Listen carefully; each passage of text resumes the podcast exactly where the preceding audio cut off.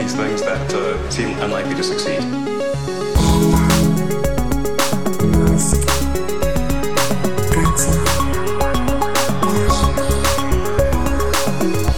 Hola a todos, buenos días de Cybertruck o Cybertruck. ¿Qué tal la presentación? Yo tengo que admitir, Alex, que me quedé dormido, no me desperté, pero tú me dices que la has visto en directo. A ver, yo he hecho dos cosas. Eh, ya estaba durmiendo porque fue a las 5 de la mañana, hora aquí peninsular, y estaba trabajando y a las 2, las 3 o algo así dije, mira, me voy a la cama. Me puse a mirar un rato Twitter, luego metí el móvil debajo de la almohada, me quedé dormido. A las 5 mi reloj biológico, instintivo, me hizo abrir los ojos. La llamada de Elon. la señal de Batman.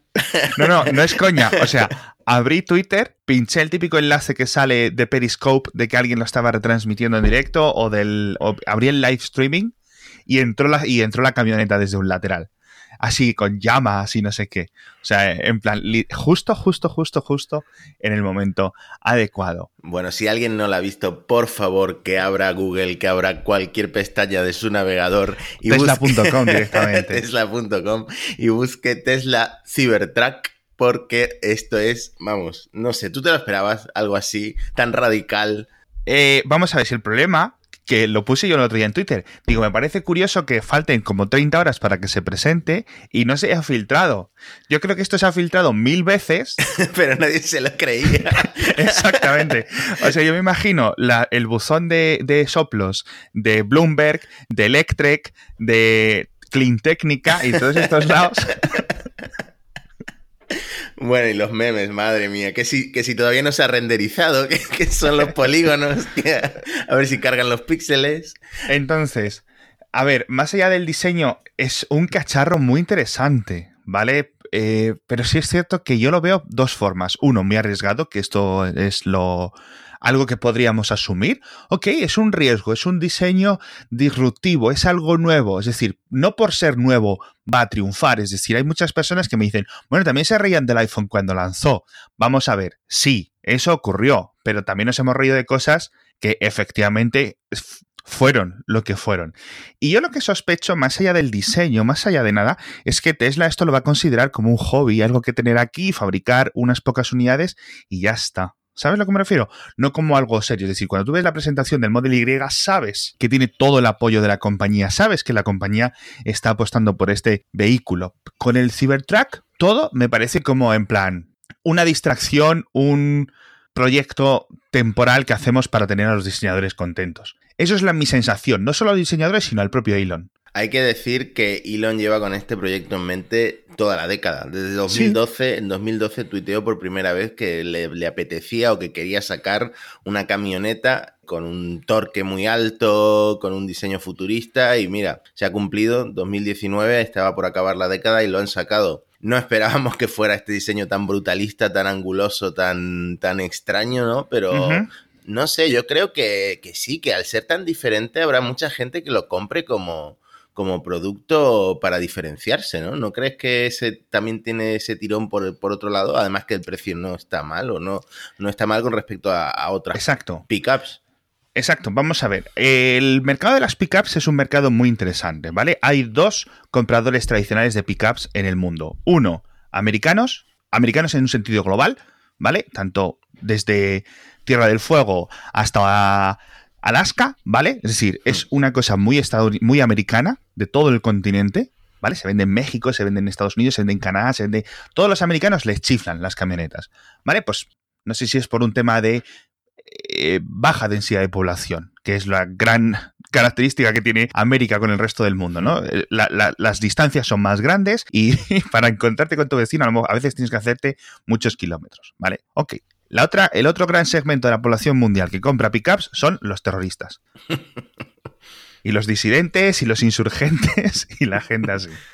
Entonces, la Ford F-150 es el pickup truck, la camioneta por autonomasia, ¿vale? Junto con la Nissan, la Toyota, ¿cómo se llama? Hilux, hmm. ¿vale? Que es la que utilizan los talibanes. Entonces, la F-150, primero, vende un millón y un millón de camionetas al año. Es increíble lo que vende Ford.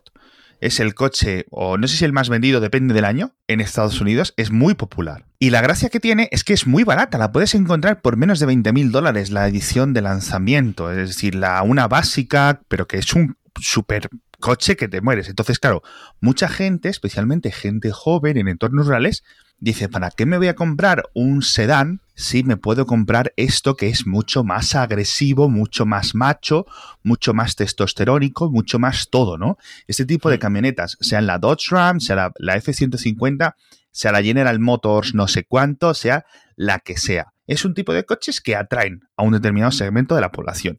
La gracia de que Tesla se metiera en este mercado es porque es un mercado grande, un mercado muy popular y dijeran, vamos a coger y vamos a hacer nuestra propia camioneta y ya está. Lo que dices tú puede tener sentido en el que es distinto al resto de camionetas tradicionales que están ahora mismo en el mercado, pero es que yo lo veo tan marciano, literalmente marciano, porque Elon dijo que era el, iba a ser el coche oficial de Marte.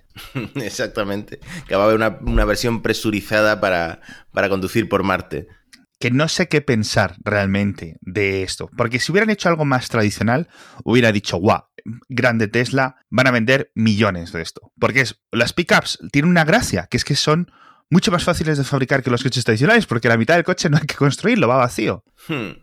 Y hecho, hace unos días Rivian, una marca, esta, una startup, eh, creo que son estadounidenses, eh, presentó una pickup que era que básicamente lo que esperábamos que presentara Tesla, de, diseño más o menos tradicional, eh, a lo mejor con el faro trasero así un poco más retro, más moderno, lo que sea, para, para que parezca eléctrico, pero que era un diseño de una pickup, una camioneta normal, solo que eléctrica. Y eso esperábamos que hiciera Tesla. No esperábamos que reinventara ahora eh, el sector, un sector que además vende mucho. Eh, me parece que pasaste el, dato, me pasaste el dato por privado, que no sé si uno de cada nueve coches que se venden en Estados Unidos son camionetas, algo así. No, muchos más. Yo creo que es muchos más. Ahora te lo busco. una estadística muy interesante sobre esto es que se venden para consumo normal. Es decir, hablábamos antes de la gente que tiene que entrar en una, en una carretera de tierra y no sé qué. Pero dicen que de tres cuartas partes de los estadounidenses, que es el mayor mercado, que compran este tipo de camionetas, nunca, nunca, nunca usan una carretera, digamos, no asfaltada. Es decir, que podrían ir con un coche tradicional. ¿Vale? Con lo cual son coches que se usan para un entorno en su común, pues más el, del resto de coches. Lo que pasa que ya digo, es un rollo muy agresivo y que la gente lo prefiere, ¿no? Burra grande, ande o no ande. Esto, pues eh, habrá mil motivos psicológicos, sociológicos, antropológicos incluso, por el que la gente prefiere este tipo de camionetas. Te paras en un semáforo y estás a un metro y medio de altura con respecto al del coche de al lado, ¿no? Yo no sé si esto encaja o no, pero bueno, como chisme, es que tampoco creo que vaya a vender mal. No, yo creo que por el precio al que está, mucha gente querrá ir por la calle con su Cybertruck. Solo hay un color, ¿no? El color eh, plateado de la aleación esta de acero con no sé qué, que es la misma que usan con la Starship en SpaceX. Y dicen que si lo quieres personalizar puedes ponerle un vinilo, pero pero nada, esta, opción bastante retro, inspirada en Blade Runner y en, eh, un coche de estos submarinos de James Bond, eh, no sé, no sé, ni, no sé ni qué pensar ahora mismo, la verdad. Es que me he despertado, lo he visto en Twitter y, y, si hubiera sido en abril, habría pensado que era una broma, pero bueno, tratándose de Elon Musk, nunca se sabe, ¿no? A ver, ¿Sabes qué tiene, qué le falta y qué es algo que puede ocurrir? Porque esto es un coche que va a salir hasta 2022, realmente. Es decir, es un coche que, claro, cuando se ha presentado y han presentado algo que se estaba moviendo, a mí me ha sorprendido porque pensé que iban a llegar con una maqueta, básicamente, que no se pudiera conducir. ¿no? Es hmm. decir, bueno, está esto aquí, nadie se puede montar porque está un poco medio montado, que decían que es lo que hicieron con el Model Y. Es un hmm. coche que estaba ahí y ni iba para adelante ni iba para atrás. Pero no han dado paseos a la gente de prensa, han podido pasear en el coche. Entonces tienes toda la gracia de los motores eléctricos, que es un gran torque, que es una gran capacidad de arrastre, que es una gran aceleración, pero en un coche de 5 metros con este tipo de ruedas que hacen tanto ruido, este tipo de aceleración, este tipo de pesos, jolín, es hasta casi un peligro, ¿no? Pero ya digo, yo creo que tiene su público y creo que es algo, a ver, es que da igual que sea feo o que sea bonito o en el rango en que nosotros lo encontremos. Desde el punto de vista que yo lo veo, y a lo mejor es un poco mm, mi problema, que lo veo desde el punto de vista del negocio de Tesla. ¿Cuánto va a vender esto? ¿Cómo va esto a mejorar a Tesla? ¿Cómo va a defender esto Tesla de sus rivales, de sus grandes competidores que le vienen ahora a intentar comer la tostada? Entonces, es mm. posible que sí sea un adelanto a su tiempo, quién sabe, ¿no? Pero la gracia de Tesla y esa es una de las cosas que sí me gustaría certificar, es que hacía coches eléctricos que eran bonitos, que eran eh, muy similares a lo que eh, la gente esperaría, ¿no? Que fuera un coche, simplemente un buen coche. Y si no sabes que es eléctrico, pues no te importa, ¿vale? De hecho, el Model S parece un Ford Mondeo eh, bien diseñado, en cierto sentido, ¿no? Hmm. Y en este sentido, esto es tan radicalmente distinto que me choca o me preocupa, ¿no? Cómo puede afectar a la compañía. Si es algo pequeño, si es algo simplito que van a hacer aquí como para hacer un, eh, un hobby interno, por decirlo así, un pasatiempo, ok, perfecto, no tengo ningún problema, ¿vale? Claro, es que a lo mejor son eh, una producción limitada o, no querían meterse ahora en otra crisis de producción con una línea de diseño completamente distinta, una línea de producción completamente distinta. No, no lo sabemos, la verdad. O simplemente eh, confían en, que esto vaya a ser un, superventas que yo creo que no. A ver, con esto nunca se sabe, ¿vale? Con esto realmente nunca sabes lo que va a ser un éxito de ventas y lo que no. Pero sí es cierto que ves claramente cómo esto está diseñado hacia un demográfico muy concreto. Y me preocupa que ese demográfico no sea suficientemente grande para, digamos, eh, las necesidades que va a tener Tesla, la Tesla de 2021, la Tesla de 2022 para competir con la competencia. Entonces, eso es un poco lo que más eh, me preocupa. Por otro lado, el tema de los accesorios, las extensiones, por decirlo así, que son muy comunes en este tipo de vehículos, que si las luces superiores, que si las barras protectoras, todo este tipo de cosas, yo imagino que Tesla irá pensando en ellas a lo largo de estos dos, tres años antes del lanzamiento real, ¿no? Porque dice que va a llegar en, a finales de 2021, eso nadie se lo cree, para el primer modelo, y eh, finales o principios de 2022 para el modelo bueno, por decirlo así. Veremos, veremos, porque 40 mil dólares me parece un buen precio, un precio muy interesante. Yo creo que es que, sinceramente, es demasiado grande, pero claro, esto del el tamaño es un poco relativo, ¿no? En mi garaje yo creo que no cabría, con lo cual, hmm. pero bueno, es eh, tenemos la mentalidad europea ahora mismo muy arraigada, pero esto en Estados Unidos no, llega a ser grande, yo creo. Sí que es grande, pero bueno. Sí. En fin, eh, tres versiones eh, de 300, la, la, básica, la de 40 mil dólares, de 300, una autonomía de 320 kilómetros, con un solo motor, luego bimotor, 480 kilómetros, y tres motores, 800 kilómetros. Y ya ese es el que más carga puede llevar, el que más kilos puede arrastrar, etcétera. Pero las sí, me parece que son como casi 7 toneladas de arrastre. Es una, sí, una brutalidad. Sí, las especificaciones del coche, digamos, eh, superan a, la Ford F150. Sí, no, sin duda. Pero claro, la Ford F150 ya tiene su versión eléctrica en cuestión de unos meses. Con lo hmm. cual, ese es el problema al que me refería al principio no vas a competir con la F-150, vas a competir con una F-150 eléctrica que va a salir a 30 mil dólares. Su interior es muy bonito. Su interior casi que no parece que sea de ese mismo coche, porque tienes los típicos tres asientos delanteros, ¿vale? En plan furgoneta Ford Transit. Tienes un interior con el, un volante que yo no sé si lo acabarán cambiando en la versión de producción, porque al final esto, realmente esto es un concepto, como los que presentan en los salones de automóvil. Es decir, de aquí al producto final es posible que haya muchos cambios, muchos cambios, pero su interior sí que me parece algo atractivo. Pero bueno, antes de seguir hablando de la Cybertruck, que nos quedan un montón de cosas que decir, patrocinador de esta semana, Wifender.es, un router no para Marte, pero sí para tu negocio. Tienes toda la seguridad que tienen las grandes empresas en sus redes inalámbricas, pero para tu propia pyme, para tu negocio pequeñito, 5 empleados, 10 empleados, no te vas a gastar 10.000, 20.000, 50.000 euros en renovar las redes locales de tu empresa, pero si tienes un router especialmente modificado con un software muy, muy, muy bueno, con mucha privacidad y mucha seguridad que va a permitir que todos tus empleados, cada móvil, cada tableta, cada ordenador que tengas en la oficina,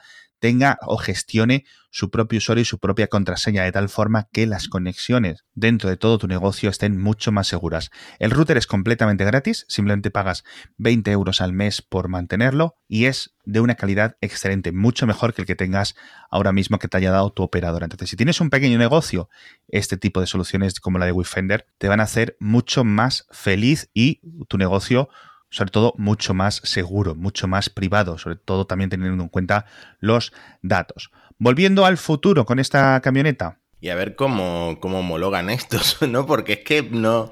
A ver, tiene un diseño tan anguloso que te puedes imaginar que va partiendo a los peatones por la mitad. No ah, sé. Puede ser. No, no sé aquí si me estoy columpiando, pero también eh, no sé si absorbe bien los golpes. El, eso tiene que estar seguramente que esto esté todo pensado, pero no la demostración que hicieron en, la presentación fue que el jefe de diseño de Tesla con un martillo gigante empezó a darle a las puertas y no les hizo ni, un racuño.